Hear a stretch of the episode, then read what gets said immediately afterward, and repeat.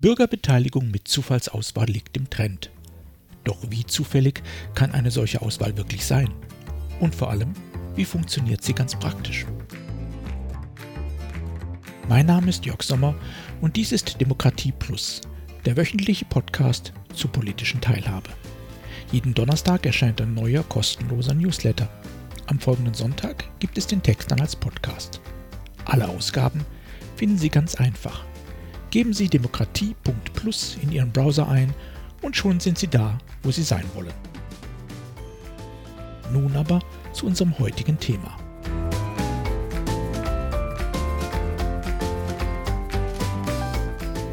Gott würfelt nicht.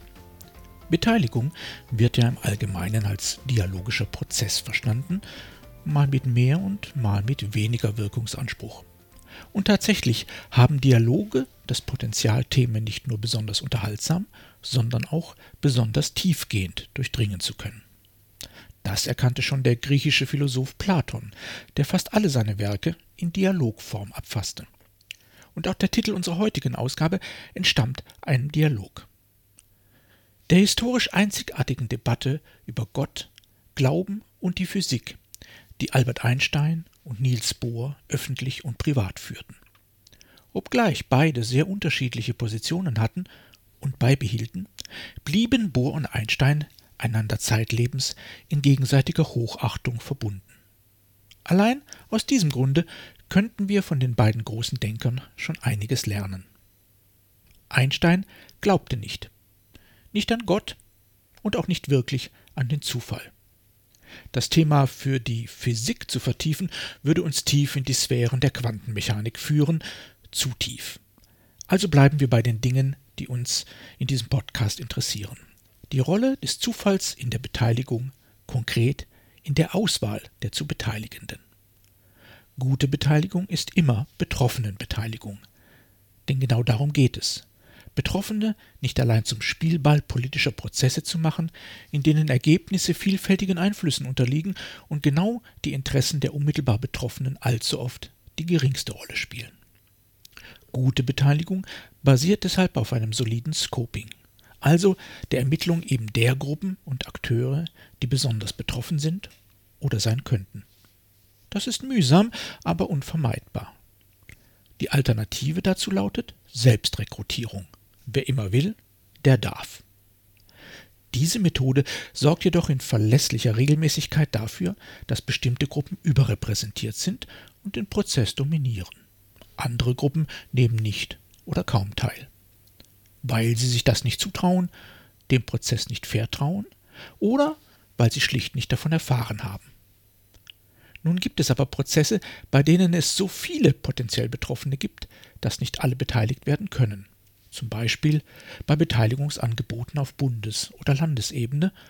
Und es gibt Themen, bei denen nicht wirklich klar ist, wer alles betroffen sein könnte, zum Beispiel bei Zukunftsplanungen. Genau hier kommt jetzt der Zufall ins Spiel. Bei den zunehmend beliebten Bürgerräten ist das unter anderem der Fall. Die Medien sprechen hier gerne von Zufallsbürgern. Ein unglücklicher Begriff.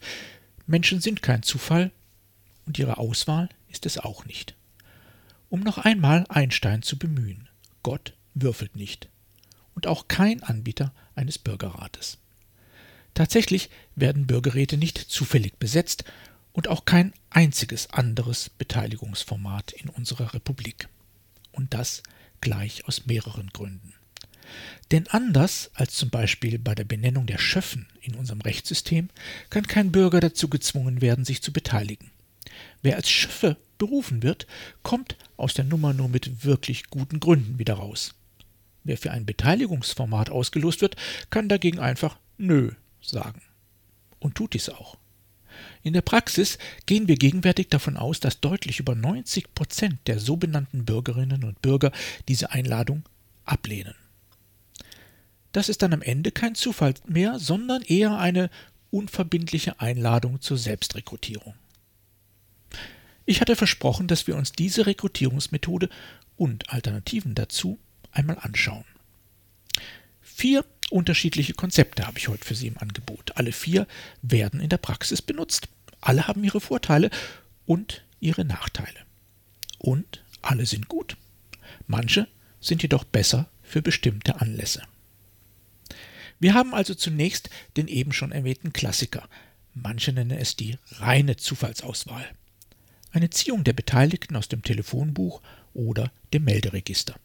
Die Gezogenen werden eingeladen, ein winziger Teil davon nimmt die Einladung an. Für ein Format mit 50 Beteiligten wird man in der Regel rund 1000 Menschen einladen müssen. Die Nachteile? Hoher Aufwand, hohe Kosten und am Ende ziemlich sicher ein Panel, das alles andere als repräsentativ ist. Die soziale Zusammensetzung wird eher einem typischen repräsentativen Gremium ähneln als dem Bevölkerungsquerschnitt. Diese Methode, wir nennen sie Zufallsauswahl mit Selbstrekrutierung oder ZS, hat also ihre Grenzen. Die zweite beliebte Methode ist das genaue zeitliche Gegenteil. Erst werden öffentlich Bürgerinnen und Bürger eingeladen, sich zu bewerben, und aus den Bewerberinnen und Bewerbern wird dann das endgültige Panel ausgelost.